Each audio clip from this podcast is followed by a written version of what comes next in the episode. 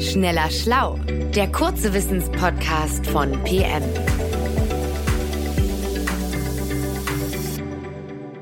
Willkommen bei Schneller Schlau, dem kurzen, knackigen Podcast von PM. Mein Name ist Dominik Stawski und ich sitze hier heute mit meinem Kollegen Stefan Raff. Stefan, ich freue mich, dass wir heute eine neue Folge mit dir machen können. Du bist ja hier so ein bisschen der Sprachtyp in der Redaktion und du beschäftigst dich gerne mit diesen tierischen Redewendungen. Wir hatten das schon ein paar Mal. Ich weiß noch, wie du dich sehr buchstäblich mit dem Platz beschäftigt hast, wo der Hund begraben liegt. Aber diesmal hast du mir gesagt, hast du dich auf Insekten konzentriert, oder? Darauf lässt ja mindestens deine Eingangsfrage schließen. Die lautet nämlich, warum kriegen wir die Motten? Ja, also die Insekten, Dominik. Ganz ehrlich, ich wollte eigentlich gar keine reine Insektenfolge schreiben. Aber dann habe ich eben in der Recherche gemerkt, dass es wirklich eine Menge Redensarten mit Insekten gibt, was wohl daran liegt, dass Insekten uns eben schon sehr lange begleiten. Und zwar überall auf der Welt. Jedenfalls, also die Recherche wurde immer interessanter. Aber was ist denn jetzt mit den Motten? Genau, die Motten. Die sollte ich erstmal vorne wegkriegen. Also zunächst mal zur Bedeutung. Wenn wir sagen, da kriegst du die Motten, dann ist das ein Ausruf der Entrüstung, des Ärgers, der Empörung. Und vermutlich geht die Redensart auf das Rotwelsche zurück. Ja, das hatten wir hier schon ein paar Mal in dem Podcast. Das ist ein Jargon des fahrenden Volkes und der Landstreicher aus dem 17. Jahrhundert. Ganz vieles davon ist in die deutsche Sprache eingeflossen. Unter anderem eben dieser Ausdruck. Weil im Rotwelschen mit dem Wort Motten die damals wirklich öft tödlich endende Tuberkulose umschrieben wird, weil infolge der Krankheit ja die Lunge zerfressen, also quasi durchlöchert wird und dann eben wie von Motten zerfressen aussieht.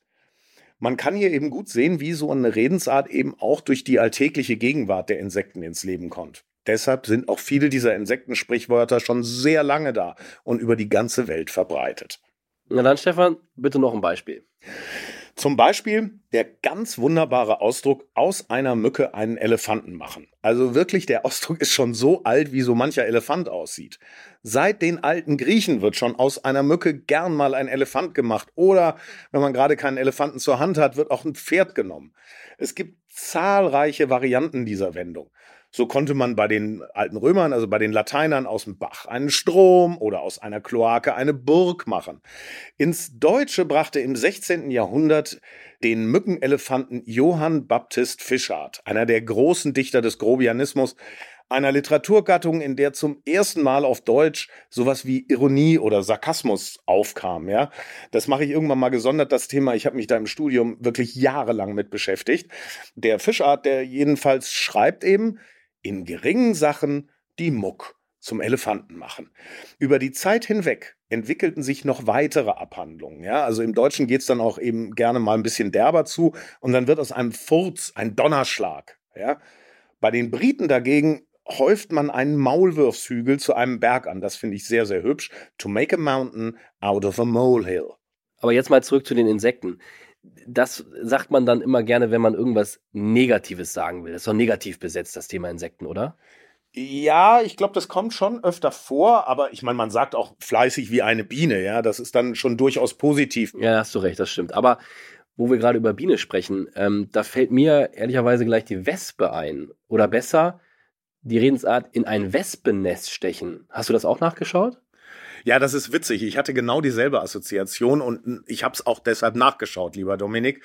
Auch diese Redensart gibt es eben schon seit der Antike. Und auch damals war die Reizbarkeit des, äh, ich sag mal, versammelten Wespen beziehungsweise Hornissenvolkes bekannt. Das lateinische irritare crabrones bedeutet nämlich ursprünglich Hornissenreizen.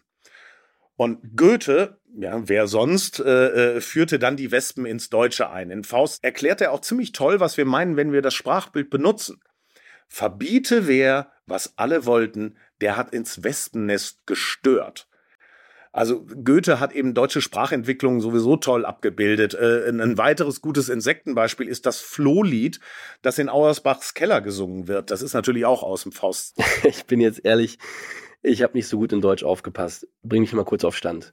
Also, der Mephisto, wichtige Figur in Faust, der singt in dieser Trinkszene in Auerbachs Keller das Lied vom Floh, der plötzlich Minister wird. Ähm, in Sammet und Seide war er nun angetan, hatte Bänder auf dem Kleider, hätt auch ein Kreuz daran und war sogleich Minister und hat einen großen Stern.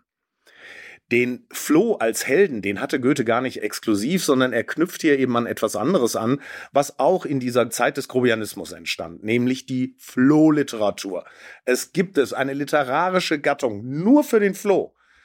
Weißt du, das war ja früher so, in den früheren Tiergeschichten, den alten, lateinischen meist, den Fabeln, da war das so, da wurde den Tieren ja immer so eine moralisch wertvolle Bedeutung angedichtet, ja. Da sollte auch immer Moral mit transportiert werden in diesen Geschichten. Und das war mit den Flöhen im 16. Jahrhundert eben total vorbei, in dieser grobianischen Zeit. Die Flöhe wurden benutzt, um sich über jemand lustig zu machen. In Goethes Fall eben über einen menschlichen Minister. Die Flohliteratur kam ja in der Re Reformation auf. Da hat sich in Europa, da haben sich die ganzen Gesellschaften so stark verändert, da musste Satire endlich in der Kunst ankommen. Okay, aber ich halte jetzt mal fest, es ist schon so, die Insekten werden eher negativ gesehen, denn so richtig nett war der Floh jetzt ja auch nicht. Gibt es denn auch was Positives? Hast du da auch was zu berichten? Ja, sehr wohl, Dominik. Ähm, also Schmetterlinge zum Beispiel haben die Menschheit immer schon sehr stark beschäftigt, also fast eingeschüchtert, kann man sagen. Das ist ja auch ein besonderes Tier. Also durch dieses Verpuppen und Schlüpfen aus diesem anscheinend leblosen Kokon nach monatelanger Ruhe war der Schmetterling in der Antike wirklich das, das Sinnbild der Wiedergeburt, äh, das Sinnbild der Unsterblichkeit.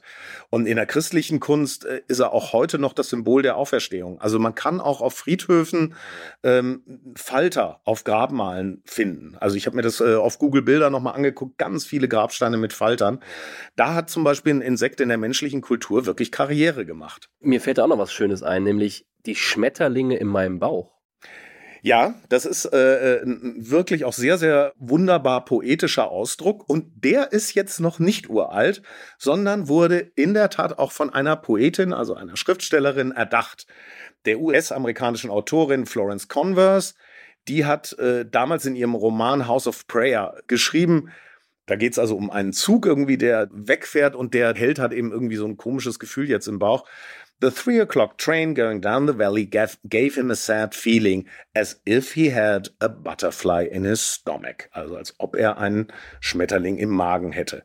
Und das hat damals noch irgendwie das Gefühl von flauem Gefühl im Magen. Die Verwendung als Synonym für Verliebtheit setzte sich erst im Laufe der Jahre durch. Gott sei Dank, möchte ich sagen. Ja, mehr Liebe in die Welt, das finde ich auch. Und für die Abmoderation, liebe Hörerinnen und Hörer, hat mir Stefan noch ein letztes chinesisches Sprichwort verraten, das uns helfen könnte, in der nächsten erregten Diskussion um Menschen, die anderer Meinung sind, Ruhe zu bewahren. Verjage die Fliege von der Stirn deines Freundes nicht mit einem Beil. Ich hoffe, Sie mögen das so gerne wie ich. Hören Sie doch wieder bei uns rein. Für heute sagen wir Tschüss. Tschüss. Schneller Schlau, der kurze Wissenspodcast von PM.